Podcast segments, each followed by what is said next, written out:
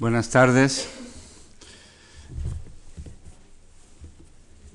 Hemos usado hace unos días la metáfora del, del serial venezolano para como algo equivalente a lo que es un ciclo de conferencias y como es conveniente hacer alusión a los episodios anteriores.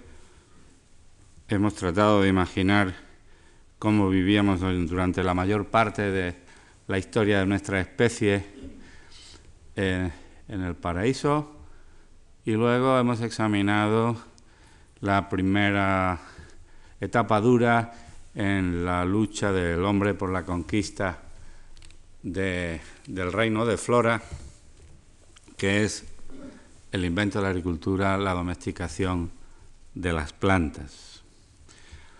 Hoy damos un salto y pretendo centrarme en lo que se ha llamado el intercambio colombino, es decir, el proceso por el cual eh, como resultado de los grandes viajes de circunvalación del planeta, pues se difunden eh, los inventos que se habían realizado en distintas partes del mundo en relación con la domesticación y con la práctica agrícola.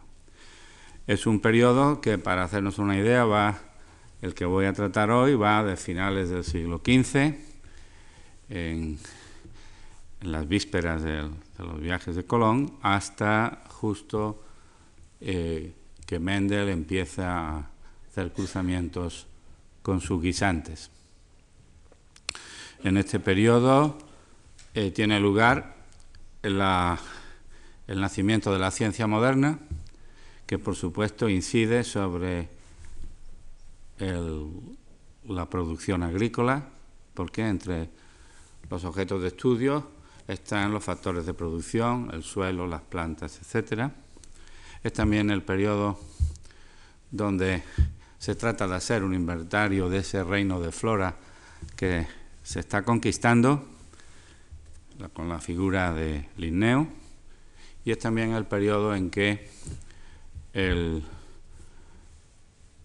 reverendo Thomas Robert Malthus hace sus famosas hipótesis respecto a la evolución de la población y a la evolución de la producción de alimentos.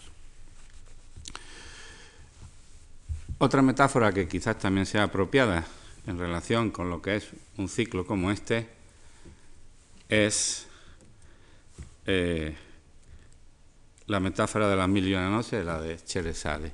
Yo tengo que contar historias si quiero que el ciclo mantenga vivo y hoy voy a contar algunas historias para ilustrar algunas ideas que representan las ideas que a mí me parecen eh, más relevantes en relación con lo que estamos tratando en este periodo. Eh, en relación con esto tengo que hacer un inciso y es que Cherezade está en grave amenaza de muerte el próximo jueves por dos circunstancias. Una es que la conferencia del jueves ha sido omitida en el boletín, entonces aquellos que se están guiando por el boletín, pues eh, eh, no, no tienen oportunidad de ver en qué consiste. En el póster está correcta y en el folleto también. La otra circunstancia es una circunstancia española y que tiene que ver con la gran capacidad que la, que la sociedad española ha desarrollado para la ingeniería civil, es decir, para la construcción de puentes y variantes arquitectónicas similares al puente. Y hay unas fiestas ahí que también harán difícil o arriesgada la proximidad. Pero en fin, Cherezade estaba allí para jugarse la vida, yo me la juego y si ustedes me abandonan el próximo jueves, pues bien abandonado estaré. Voy a empezar refiriéndome muy brevemente a la historia de las especias, porque las especias son, eh, y la conquista de las especias, son tal vez uno de los principales catalizadores de los grandes viajes. Las, las especias eran ya importantes en el 1500 a.C., y alcanzaron un gran desarrollo en el siglo I después de Cristo, hasta el punto de que una lista de casi un centenar de bienes importados por el Imperio Romano, eh, más de la mitad eran especies.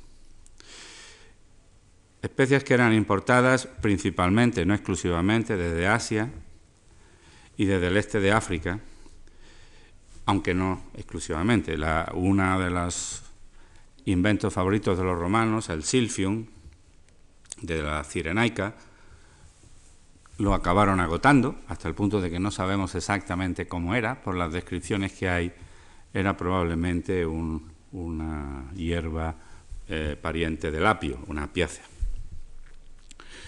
Las especias, eh, se ha especulado sobre qué papel desempeñaban en, la dieta. Eh, en un periodo es posible que fueran consideradas como con propiedades medicinales.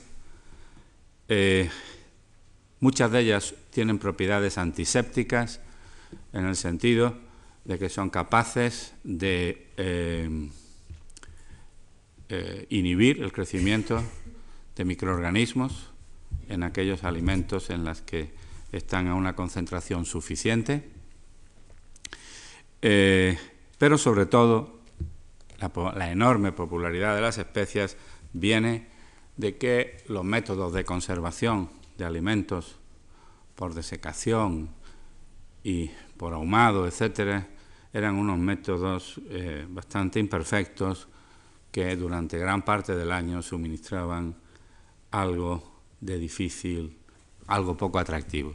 Y las especias trataban de alegrar aquello, de enmascarar un estado dudoso de conservación, etcétera.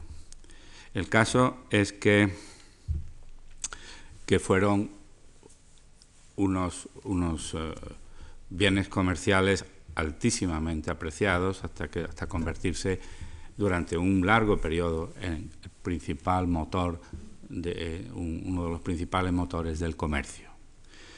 Se importaban, el, el asunto estaba inicialmente en manos de los árabes, que los traían por mar desde las costas de Malasia y de Indonesia hasta la isla de Madagascar, en unas embarcaciones bastante endebles, y luego por la costa del este de África, el Mar Rojo, acababan apareciendo en el Mediterráneo extraordinariamente aumentadas de precio. Ellos trataban de mantener en secreto el origen de estos bienes tan preciados y contaban historias fantásticas respecto a cómo las conseguían, a Herodoto le contaron un cuento malasio, no chino, pero malasio. Eh, eh, hay una descripción según la cual las especias crecían en unos acantilados inaccesibles, eh, donde unos pájaros de presa ferocísimos las guardaban y era preciso ofrecerles canales de reses para despistarlos y que se distrayeran mientras se conseguían las especias. Naturalmente estos cuentos no duraron demasiado. Los romanos eventualmente situaron barcos en el Índico para tratar de establecer una vía propia y eventualmente la ruta de la seda fue eh, la ruta de entrada por excelencia con los venecianos como comerciantes principales, eh, la de entrada de las, eh, de las eh, especias en Europa.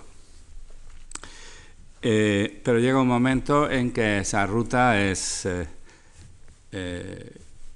invadida y cortada por los turcos, con muy poca flexibilidad, con muy poco pragmatismo en el comercio, y Europa llega un momento en que literalmente está sedienta de especias, y es este uno de los, como he dicho antes, uno de los eh, grandes incentivos a los grandes viajes, la búsqueda de, la, la, búsqueda de las especias por otras rutas independientes de los intermediarios.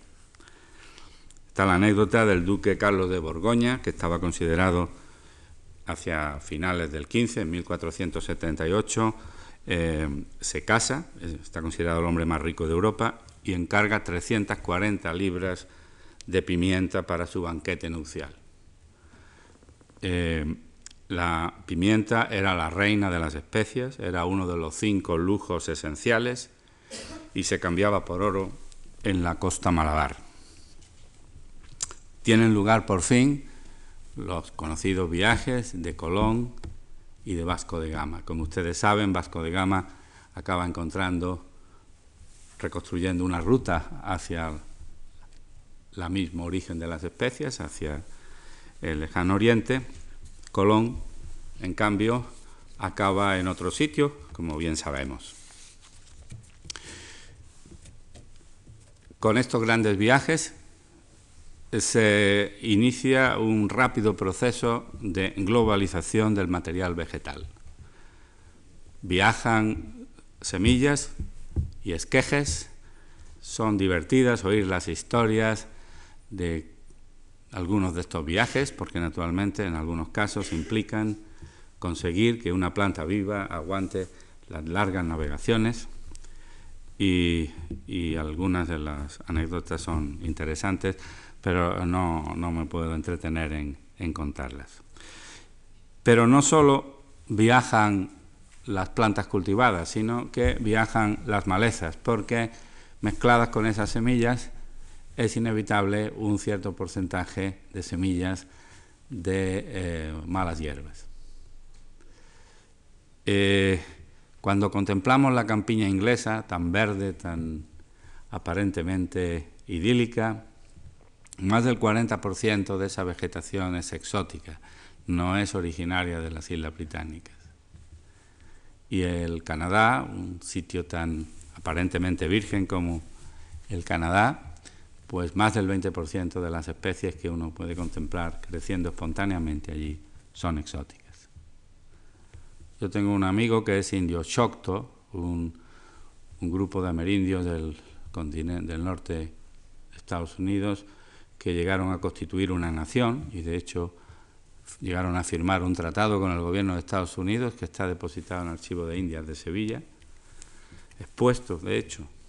Y eh, yo iba con él por California y me señaló, dice, mira, todo eso que ves creciendo por ahí los trajisteis vosotros sin saberlo. Yo siempre digo que yo acabo de llegar, que si bien serían otros, ¿no? Pero, pero es esto.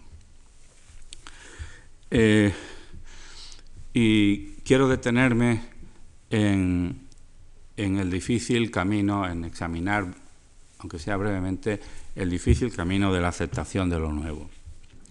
Es decir, eh, nosotros aportamos a América pues, y a otros sitios pues, cosas como el trigo o la caña de azúcar o la remolacha, pero nosotros también pues, traemos, como he bien sabido, un conjunto de eh, especies cultivadas eh, que con el tiempo acabarían formando una parte muy importante de nuestra dieta. Pero esto fue con el tiempo. Ninguno de nuestros platos nacionales ni la paella, ni el gazpacho, ni el pantomaca, ni la tortilla de patatas las comió el Cid, que se supone fundador de nuestra esencia. Son cosas relativamente recientes en nuestra historia, por mucho que ahora eh, pues las consideremos como parte nuestra. Eh, Pedro Mártir dice que Colón encontró la pimienta del Nuevo Mundo más picante que la del Cáucaso. Naturalmente, la pimienta del Nuevo Mundo eran los pimientos, la enorme gama de variedades de pimientos que había en México como cultivos, y la pimienta del Cáucaso era la pimienta que hoy conocemos, ¿verdad? Pero curiosamente, por este hecho, por esta confusión, eh, nuestra aceptación del pimiento fue sin traumas. Eh, se aceptó sin más por la similitud del nombre y por la similitud del sabor, aunque bien es cierto que la sustancia activa, la sustancia picante, no es la misma. En el caso del pimiento, concretamente, la capsaicina.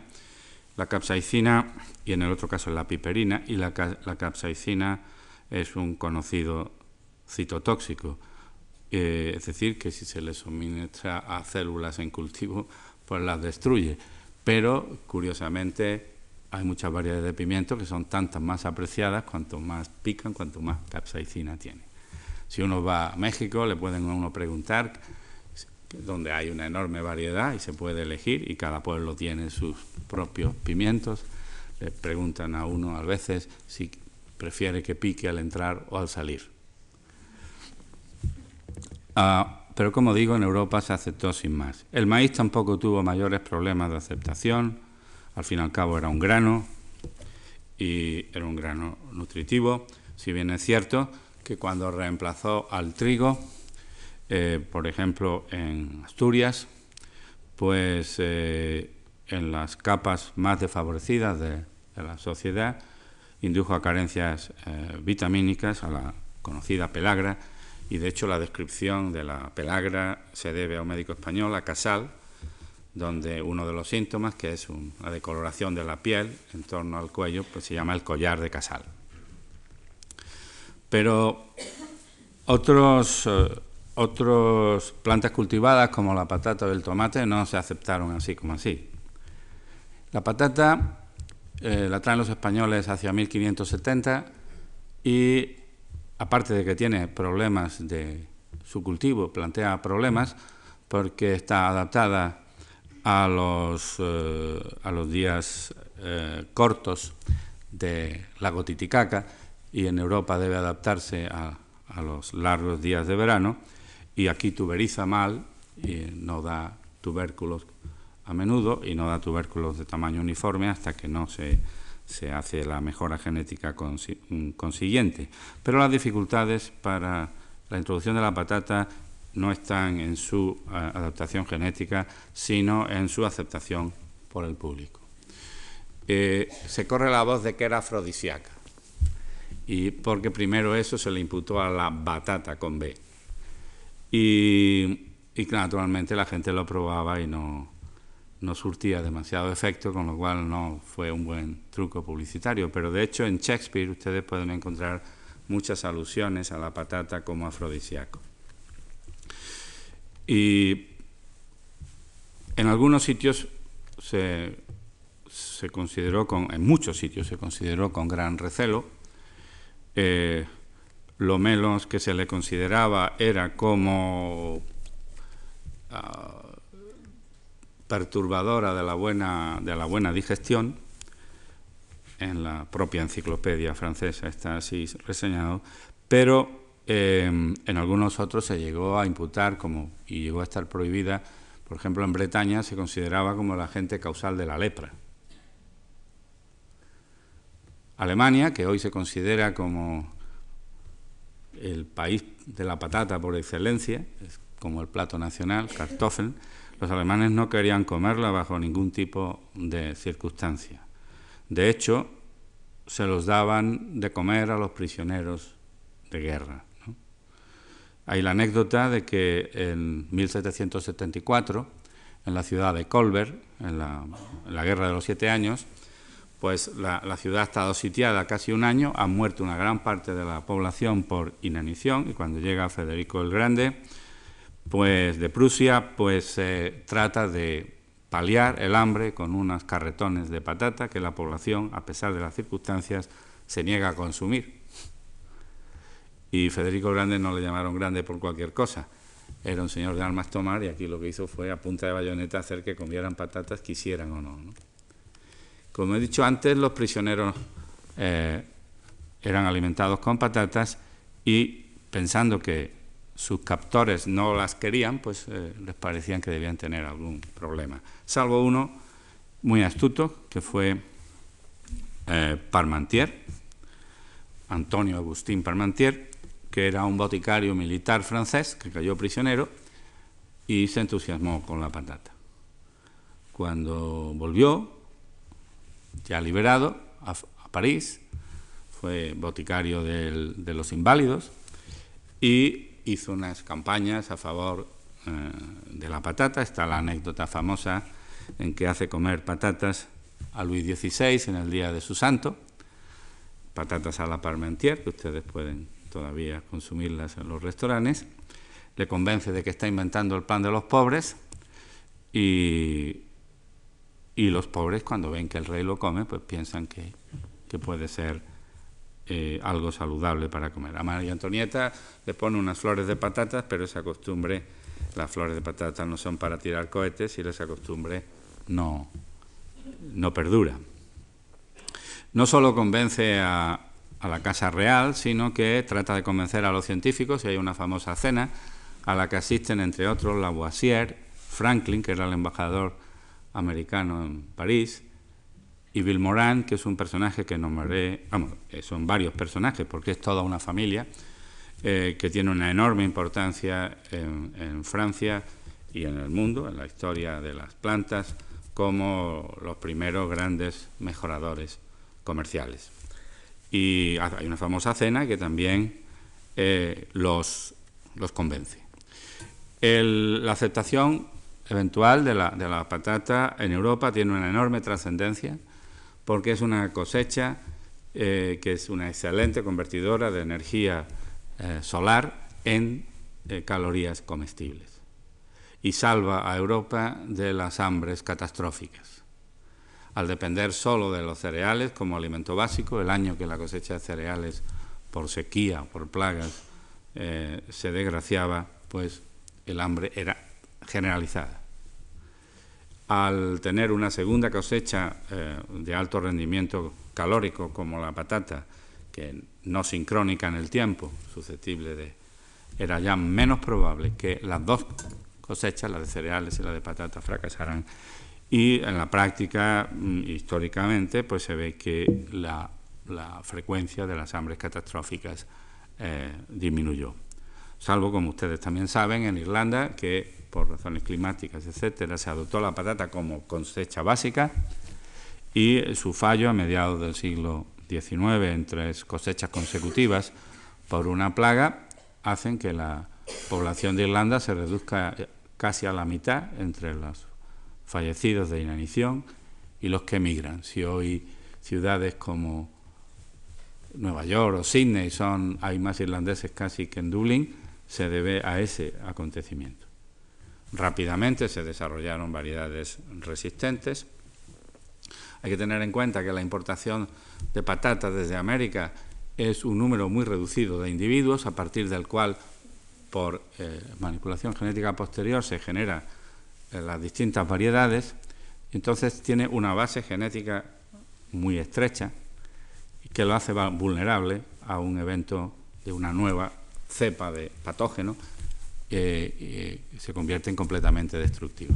Pero incluso en ese caso extremo, pues sencillamente se, se volvió a desarrollar variedades resistentes, con un alto precio, naturalmente.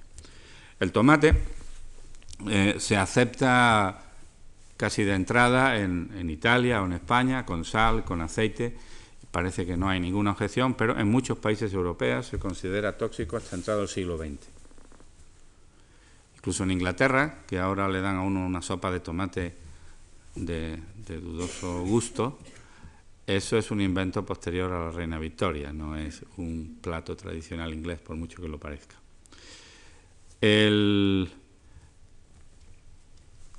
el, tomate va a Norteamérica desde, desde Europa, aunque vino de América a Europa, pero a Norteamérica va desde Europa.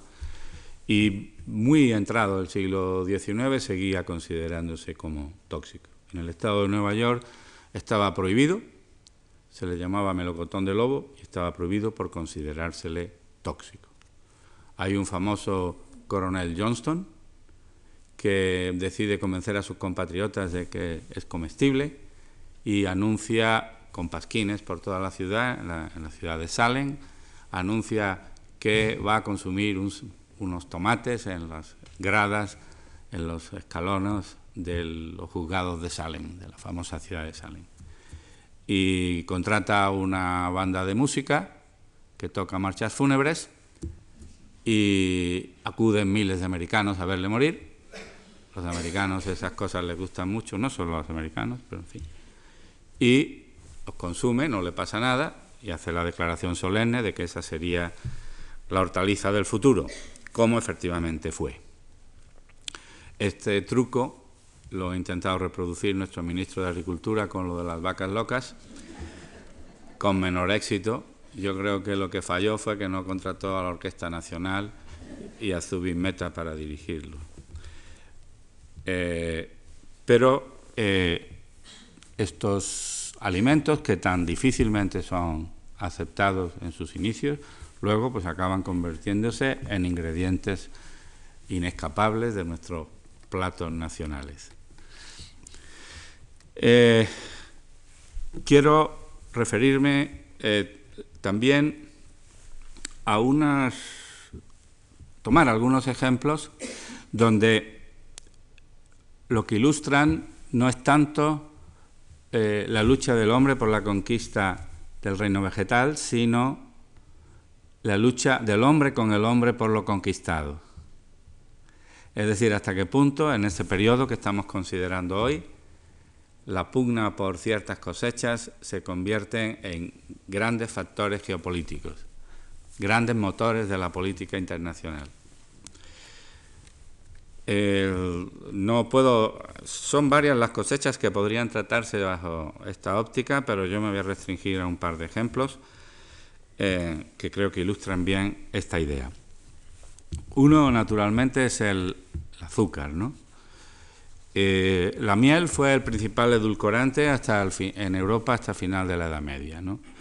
Eh, si bien es cierto que el, jugo de caña era usado ya en la India y en China, evaporando el, líquido y una cosa que llamaban miel de piedra, y, y el cultivo de la caña lo toma la cultura islámica primitiva y lo difunde por con la gran expansión islámica, llega a España eh, eh, traído por, los árabes. Eh, pero el azúcar no empieza a consumirse en Europa hasta empezado el siglo XVI. Es decir, que no es tampoco un consumo muy alto. Y inicialmente está en el ámbito de la medicina, de la farmacia, y empieza a salir de este ámbito cuando un avispado farmacéutico tiene la idea de recubrir frutos secos de azúcar, es decir, inventa las peladillas que consumimos en, en Navidad, y cuando un no menos artístico e ingenioso chef italiano hace, se le ocurre hacer esculturas de azúcar. Esto se hace extraordinariamente popular se los disputan las casas reales. Tengo entendido que se conservan todavía los de eh, los de la casa real sueca, creo. Y empieza de una forma muy paulatina, como veremos, eh, a pasar desde un lujo exótico a un alimento universal de consumo cotidiano, incluso por los pobres. Esto eh, tiene unas enormes consecuencias eh, políticas. Eh, de hecho, se ha llamado al azúcar el dulce malefactor, puesto que es el desencadenante principal del enorme auge que adquiere la esclavitud. Eh, esclavos ya había, por supuesto, antes de que el auge del cultivo del azúcar. No era infrecuente que las casas nobles tuvieran 40 o 50 esclavos, incluso algo muy silenciado aquí en España. Parece que aquí no había esclavos, los hubo hasta el siglo XIX. pero, fueron, pero fue el cultivo de la caña el que realmente convirtió una cosa restringida en algo muy generalizado que afectó a muchos millones de seres humanos. Ya en 1506 España empieza a cultivar caña en, las Antillas, pero en realidad fueron los portugueses, con la bendición del Papa Nicolás V, que bendice todo ese tipo de actuaciones, los que eh, eh, realmente eh, propulsan inicialmente la, práctica de la esclavitud para producir azúcar, como es un magnífico negocio, pues inmediatamente holandeses e ingleses intentan, intentan tomar posiciones estratégicas que les permita hacer lo mismo que los portugueses.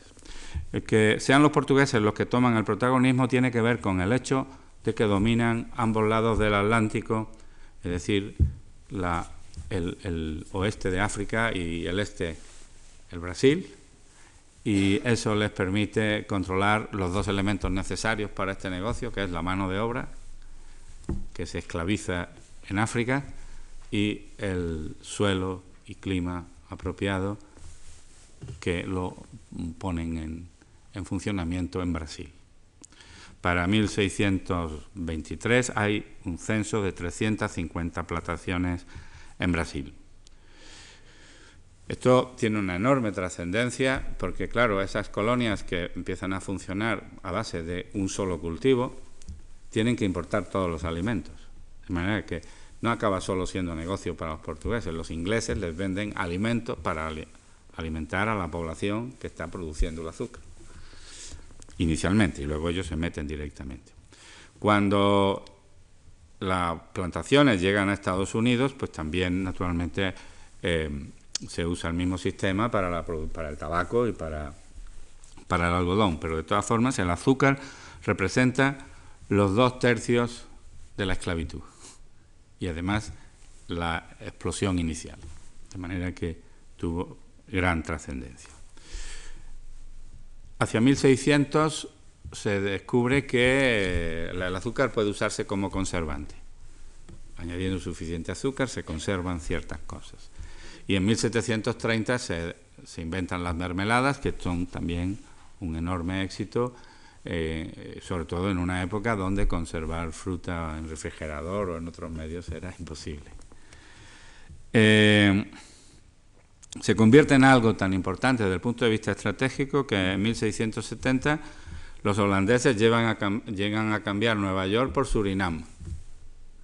Y un siglo más tarde los franceses se salen de Canadá a cambio de la isla de Guadalupe para producir azúcar.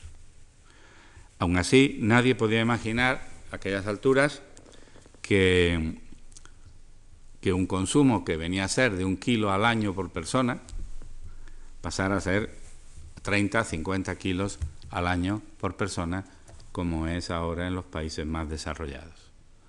Algo que, eh, naturalmente, tampoco es eh, muy recomendable la famosa Isabel de Inglaterra, que también representaba a Glenda Jackson, etcétera, eh, y que tan atractiva parecía, pues no lo era tanto por el hecho de que su desmedida afición por los dulces pues le había hecho perder toda la dentadura eh, a consecuencia de la caries, que es una de las enfermedades asociadas a un alto consumo de azúcar. La, por tanto, se convierte en, una parte muy importante de la política exterior de, Inglaterra, de Holanda, de España, de Portugal y de otros países, eh, gira en torno a la producción y al comercio del azúcar y en consecuencia también del, negocio, porque también era un negocio de la esclavitud.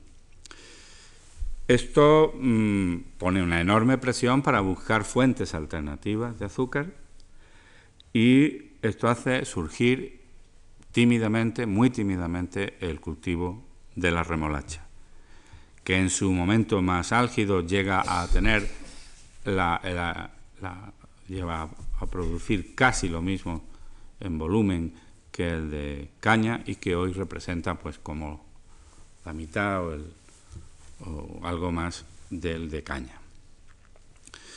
La, hacia el 500 antes de Cristo se había domesticado la beta marítima para obtener lo que podemos llamar acelgas, acelgas que consumieron griegos y romanos añadidos a sus distintas eh, fórmulas culinarias.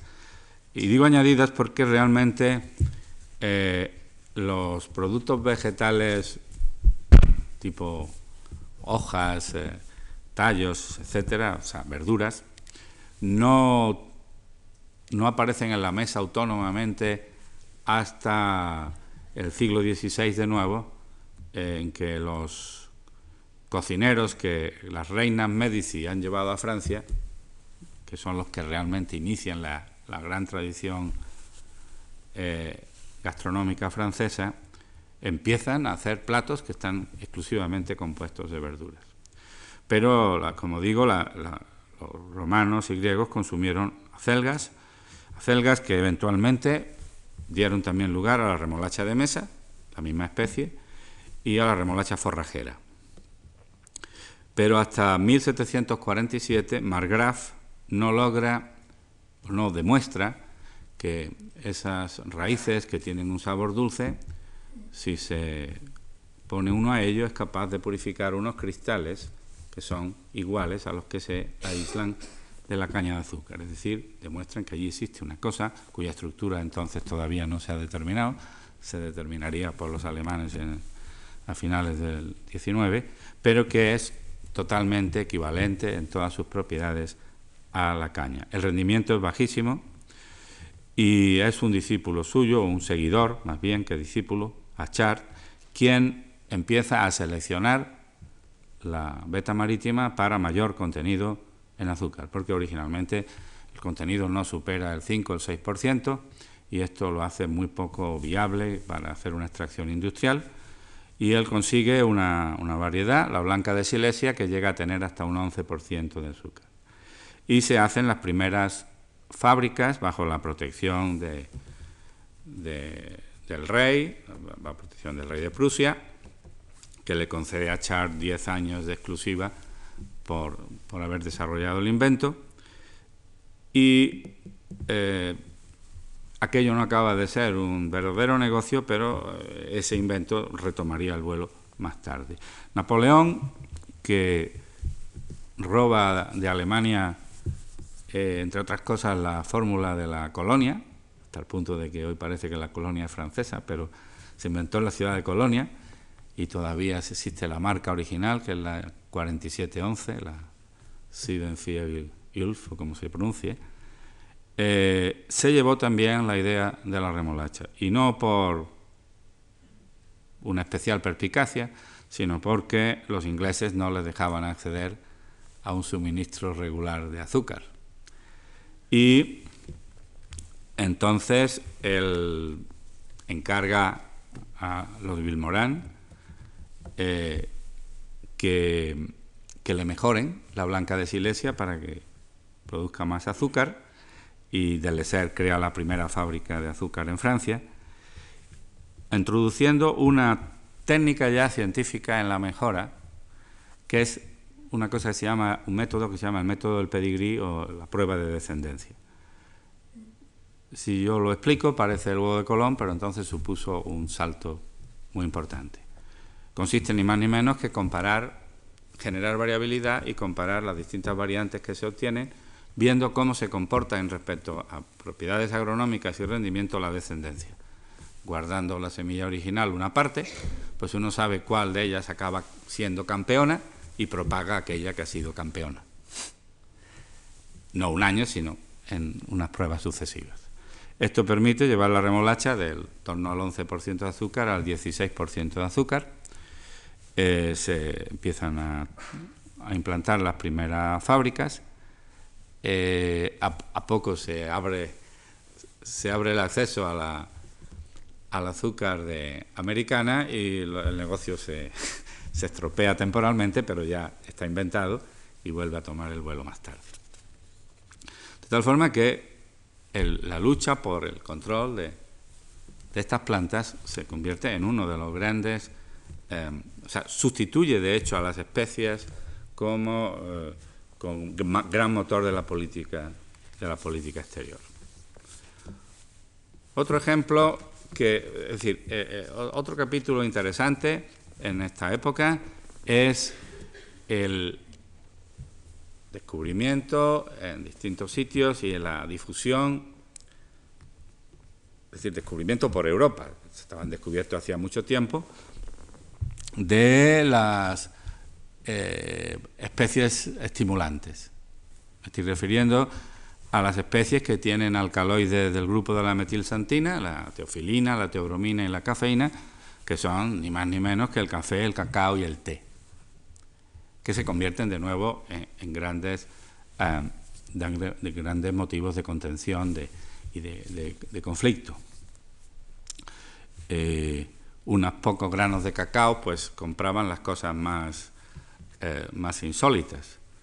una de las cosas que he leído estos días es que en, las, en ciertas casas de malvivir de Centroamérica un servicio eran 10 granos de cacao.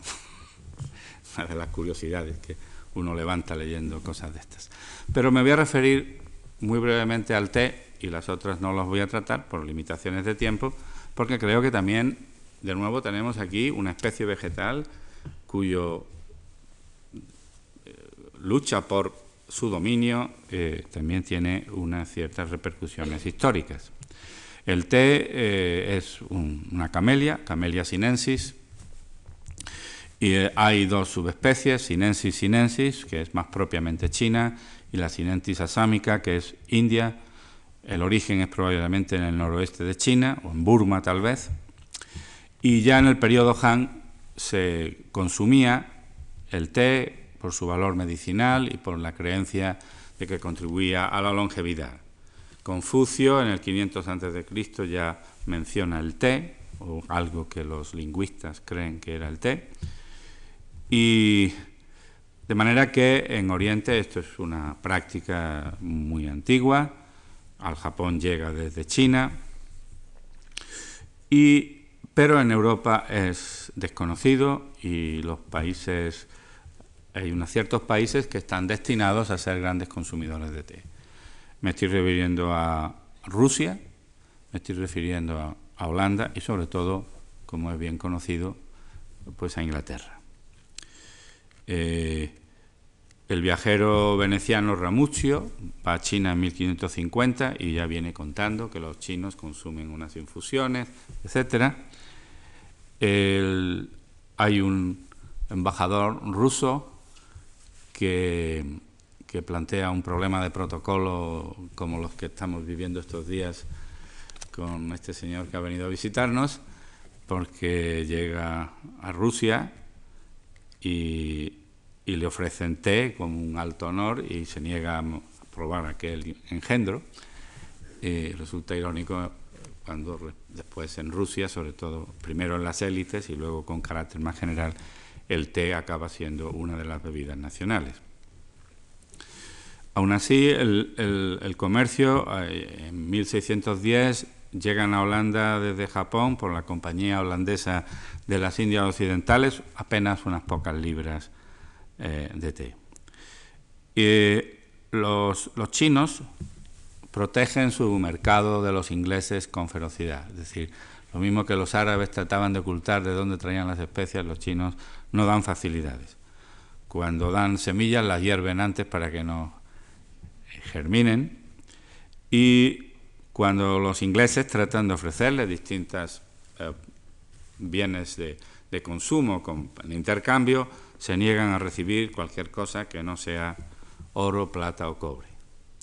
Esto plantea una dificultad a los ingleses. Solo más tarde empiezan, le empieza a interesar el algodón y los ingleses descubren que lo que les interesa a los chinos, sobre todo si ellos los engañan, es el opio. Y se propone, hay una situación eh, difícil en la que oficialmente el, gobierno, en fin,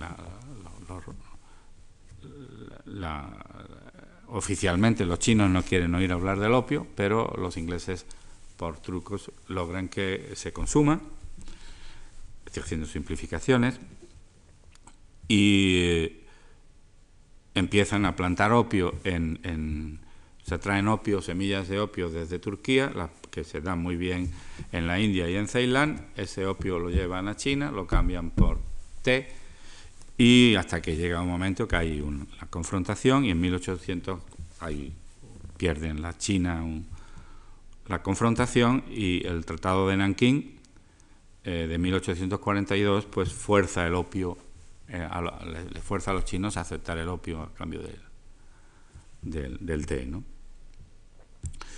Eh, eso hace que, lo que habían sido pues unas pocas libras en, eh, a finales del, del 18 son del orden de, de 20 millones de libras al año, siendo una libra da para 300 tazas de, de té, de manera que se convierte en algo cada vez más popular. En Inglaterra sustituye a la cerveza como, como nutriente, no como algo, como bebida festiva, sino como, como desayuno, vamos. Pasa de desayunar cerveza a desayunar té. Y es algo que tan secreto tenían los chinos lo del té, que ustedes saben, la, mayor parte del té que se comercia en Occidente este, el té oscuro, el té pardeado por la reacción de pardeamiento enzimático de la polifenol oxidasa, eh, y porque tiene un proceso de elaboración que eh, permite primero, eh, por destrucción parcial de las células, poner en contacto la enzima polifenol oxidasa con los fenoles, eso da lugar a un pardeamiento, y finalmente un tratamiento térmico destruye la actividad enzimática y deja estabilizado ese, ese pardeamiento. Pero también los chinos consumían té verde, que se mantiene de un cierto color verde, porque eh, el tratamiento térmico se hace al principio, se destruye la polifenol oxidasa y ya no hay pardeamiento. Bueno, pues hasta que no mandan mucho tiempo después los ingleses espías de los más diversos, uno que se disfraza de, de comerciantes chinos, debería tener los ojos un poco inclinados, eh, no logran descubrir que el té verde y el té oscuro es la misma especie, son distintos tratamientos de las mismas hojas. Hasta ese momento se pensaban que eran dos, dos especies distintas de té. Por citar todo, la Revolución Americana, como ustedes bien saben, uno de sus pretextos fue la protesta por los impuestos que la metrópoli imponía sobre el té a la colonia. En cualquier caso, a finales del siglo XIX la demanda eh, de té sube a las nubes y el precio va hacia abajo porque la apertura de China, el canal de Suez, etcétera, abaratan y, facilitan el comercio. Creo que estos dos ejemplos, el del azúcar y el del té, muestran hasta qué punto eh, no solo se trata de conquistar el reino vegetal, sino una vez conquistado eh, hay disputas en torno a esa conquista. Con los grandes viajes, con los intercambios, no solo de las especies cultivadas, sino de las especies silvestres, el interés por la botánica en Europa se, sube a los cielos. Eh, y es, aquí donde irrumpe la figura del Linneo, en el, siglo XVIII, en que pues, el estudio de la botánica se convierte en una de las grandes actividades eh, científicas. La idea que prevalece en Europa es, sobre todo en Europa Central, es que eh, todas las especies que hay estaban allí el primer día de la creación, obedecen al plan divino y todo intento de clasificarlas o de ordenarlas consiste esencialmente en adivinar ese plan divino, en desvelarlo. Y esto hace que los intentos de clasificación, hasta que Linneo corta por lo sano, eh, fueran extraordinariamente complejos. Linneo propone un sistema artificial, pero fácil, que está protagonizado por las características sexuales de las plantas y propone una nomenclatura binómica en latín que, viene a sustituir un sistema polinómico inmanejable. O sea, iris pumila podía ser en el viejo sistema iris barbatis, caule, folis, breviore, unifloro. Y, es decir, rompe, separa la función diagnóstica de la denominativa y simplifica las cosas considerablemente, publica una serie de libros como el Sistema Nature, primero, el Genera Plantarum y finalmente el, Species Plantarum, entre otros muchos. Entre otros muchos, entre los que cabe señalar uno que es el, Hortus clifortianus, que no es ni más ni menos que la descripción de, y la, de un, una edición de lujo, una excelente edición en que se describe un eh, jardín botánico privado de, un magnate anglo-holandés, de Clifford, que lo contrata durante un tiempo a,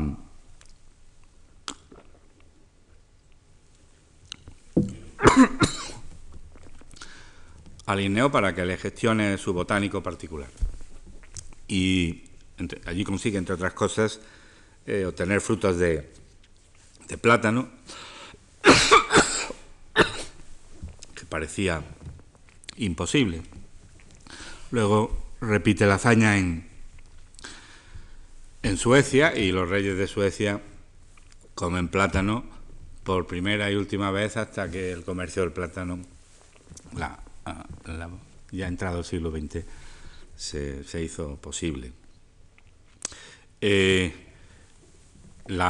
esta idea del himneo de simplificar y de no romper con, con la idea de que lo que habría era que averiguar cuál era el plan divino, sino usar un método pragmático de clasificación, no excluye que él no creyera en esta idea, aunque al final eh, tiene que retirarse a una, a, una barricada un poco más retrasada, admitiendo que sí hay variabilidad en las especies y que se han cambiado al menos algo las especies que son los géneros los que obedecen a ese plan. Pero eso es una especie de concesión. Y releyendo la, biografía del himneo, eh, surge una cosa muy graciosa, que es que probablemente su idea de, de, utilizar eh, los órganos sexuales y las características sexuales de las plantas como, eh, como sistema de clasificación probablemente obedecía a una especial obsesión sexual suya, porque es una persona que, que usaba símiles bastante atrevidos, incluso para esta época y para aquella, desde luego, muy atrevidos. Eh, pongo un poco algunos ejemplos que son graciosos. Por ejemplo, describe clase monandria, un marido en el matrimonio. Clase poliandria, 20 o más machos con una hembra en la cama. En la descripción de la caléndula acaba diciendo, donde los lechos de las casadas ocupan el disco y el de las concubinas la periferia. Y cosas así. Hay una, una carta que le escribe a una tal Lady Anne Monson, que es nieta de Carlos III, casada con un plebeyo, con un coronel, y le escribe en latín una carta que no le voy a leer entera, eh, entre sacados frases que las leo aunque no hilan. Durante un tiempo he intentado apagar una pasión y que su esposo tenga bien perdonarme. Desgraciado el marido cuya esposa no agrada sino a él. Que me permita unirme a usted en la procreación de tan solo una pequeña criatura que testimonia nuestro amor una pequeña Monsonia con la que su gloria sobreviviría para siempre en el reino de Flora. La Monsonia en cuestión es una alstromeria que Linneo ha decidido nombrar eh, en honor de esta señora. Eh, Linneo fue una persona eh, que fue famoso muy joven, que se lo disputaron en distintos países, incluso el rey de España le hizo una oferta y representa pues la irrupción ya de, la ciencia moderna en el dominio de las plantas. Fue Rutherford el que decía que, una frase muy conocida, de que las, la ciencia se divide en física y filatelia. Eh, hay que decir que obviamente Linneo pertenece a los filatélicos, pero propiamente es el filatélico más excelso que ha dado la historia de la ciencia contemporánea. Mencioné al principio a Robert Malthus, Malthus que era un clérigo, profesor en el Colegio de la Compañía de las Indias Occidentales Inglesas, pues es un intelectual muy brillante, muy pesimista y que reacciona contra la utopía igualitaria de Goodwin y propone esta, esta idea de que las estas predicciones de que la población mundial crecerá eh, exponencialmente y que la producción de alimentos lo hará linealmente y que por tanto habrá un desfase. La predicción esta este, confrontación del problema es de una enorme importancia y la importancia de Malthus no puede ser disminuida, pero lo que sí es cierto es que no se cumplen sus predicciones y no se cumplen básicamente por un modelo que supone la progresiva puesta en cultivo de nuevo suelo laborable y, por otro lado, los éxitos de los métodos de mejora ya precientífica o incipientemente científica que consiguen aumentar los rendimientos por hectárea. En esta combinación de aumentar los rendimientos por hectárea y poner más suelo laborable en cultivo se consigue derrotar las, las maldiciones maltusianas. Este modelo, como veremos en una conferencia próxima, hace crisis a mediados del siglo XX.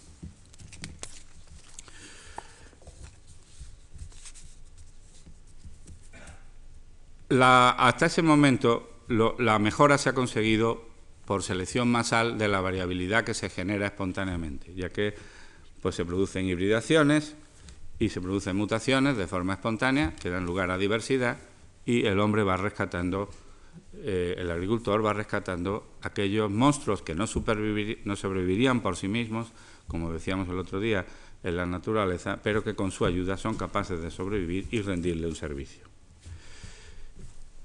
En este periodo al que me refiero, se empieza a operar sobre el mecanismo de generación de variabilidad, lo cual permite seleccionar con mayor eficacia al generar mayor diversidad de la cual seleccionar. Y esto se hace mediante el uso sistemático de la hibridación. Curiosamente, en Europa Central, que se inician una, programas masivos de, hibridación, hay dos nombres que señalar, uno es Colreuter y el otro su sucesor Gardner. Colreuter le fue ofrecido el llevar el, el Jardín Botánico de Karlsruhe, un puesto que se le había ofrecido a, Linneo, dicho sea de paso, y Linneo no, no aceptó, y ahí inició unos programas de intentar cruzar eh, todo lo cruzable. Y su sucesor hace ya, lleva eso a, un mayor extremo, su sucesor llega hasta mitad del siglo XIX eh, y hacen miles de cruzamientos de todas las especies que pueden experimentos, la inmensa mayoría de ellos fallidos. Y la idea es demostrar precisamente la eh, invariabilidad del plan divino, el, hecho de que todas las especies estaban allí el primer día de la creación. Y eh, los experimentos, tal como ellos los hacen, vienen a confirmarle tal cosa. Cuando, por ejemplo, emasculan una planta, ellos no saben bien cómo descubren la sexualidad de las plantas, se descubre por esa época, pero no saben bien eh, qué es lo que hace el polen. Saben que es necesario, pero no saben si realmente eh, lo que transmite pues, es una sustancia que favorece la formación del embrión o realmente hay un, un verdadero cruzamiento, ¿verdad? Pero ellos saben cómo evitar que el polen propio llegue y saben cómo, por ejemplo, añadir una mezcla de polen de diversa procedencia. Entonces ven que el que tiene éxito es el de la propia planta y digamos que su interpretación de lo que observan eh, les confirma en su idea de que, los, eh, de, que las especies no, cambian, no evolucionan. Eh, y además esto está de acuerdo con todas las ideas teológicas, religiosas y filosóficas de la época, hasta el punto de que salirse de ellas es altamente peligroso. Uno de los que serían maestros de, Mendel, Franz Unger, publica una serie de cartas anónimas, o sea, sin firma, en un, periódico vienés, que se llaman Las Cartas Botánicas de, Franz Unger, donde propone básicamente que las especies se han ido generando unas a partir de otras por un proceso evolutivo no bien comprendido, pero según él, que es un discípulo de Schleiden, que es el que descubre las células la existencia de las células y es un biólogo eh, progresista que cree en el método científico, pues eh, ponen en cuestión la idea esta de la estabilidad de todas las especies que nos rodean. Y se forma tal lío que está a punto de, perder el empleo, acaban identificando quién es el autor de las cartas y los obispos vieneses piden al emperador que lo destituya. Afortunadamente el ministro de, el ministro de Educación, o como se llamara el ministro del ramo en aquella época, eh, se mantiene firme y lo mantuvo, lo mantuvo en el puesto. Pero no era una cuestión baladí decir que las plantas evolucionaban. En cambio, en Inglaterra, que en 1717 se hace el primer cruzamiento bien dirigido entre dos especies de clavel, pues eh, el, sentido de la, el sentido de la hibridación es totalmente pragmático.